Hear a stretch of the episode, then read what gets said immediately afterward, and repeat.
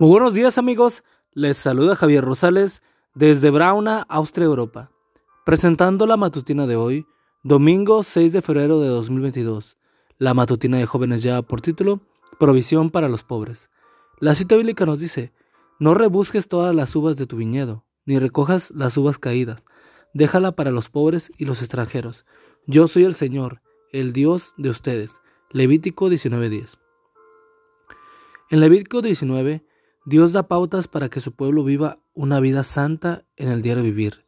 En los versículos 9 y 10, Dios da un mandato interesante, una orden vertical, o sea, dada por Dios, pero con la aplicación horizontal, orientada hacia el prójimo y que muestra el interés que debe tener el pueblo de Dios por una mejor sociedad. Un evangelista estaba impartiendo una campaña de evangelización en una población. La primera semana decidió visitar a los miembros de la iglesia. Primero visitó a los del sector de la población y se sintió muy feliz al ver que ellos, aquellos hermanos, eran los más ricos del pueblo, vivían en casas muy cómodas y hermosas. Luego visitó otro sector de la población y encontró un cuadro muy deprimente. Aquellos hermanos eran extremadamente pobres, vivían en casuchas elaboradas de cartón, latas y plásticos negros, y los pisos eran de tierra. El siguiente sábado de tarde se llevó a cabo una reunión con los hermanos más adinerados, el pastor les hizo ver que era un mal testimonio para la comunidad el hecho de que mientras ellos vivían en abundancia, otra parte de la filigresía estuviese en condiciones tan deplorantes.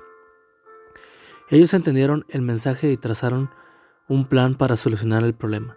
Crearon un fondo con dinero de todos y se propusieron cada cierto tiempo sacar una familia de la miseria, construir una mejor vivienda y crearle un negocio para donde pudiera trabajar para ganar su sustento. Los resultados fueron sorprendentes y generaron una reacción positiva en la comunidad.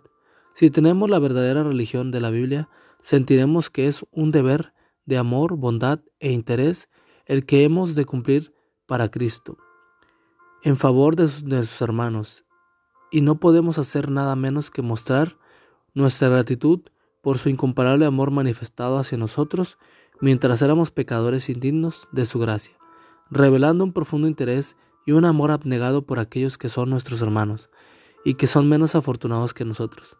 El Ministerio de Bondad, página 40. Joven que me lees, tú y yo podemos iniciar un proceso para restaurar a aquellos que lo necesitan. Dios te dice hoy, no tienes que ser millonario, basta con renunciar a un poquito de lo que tienes y compartirlo con otros.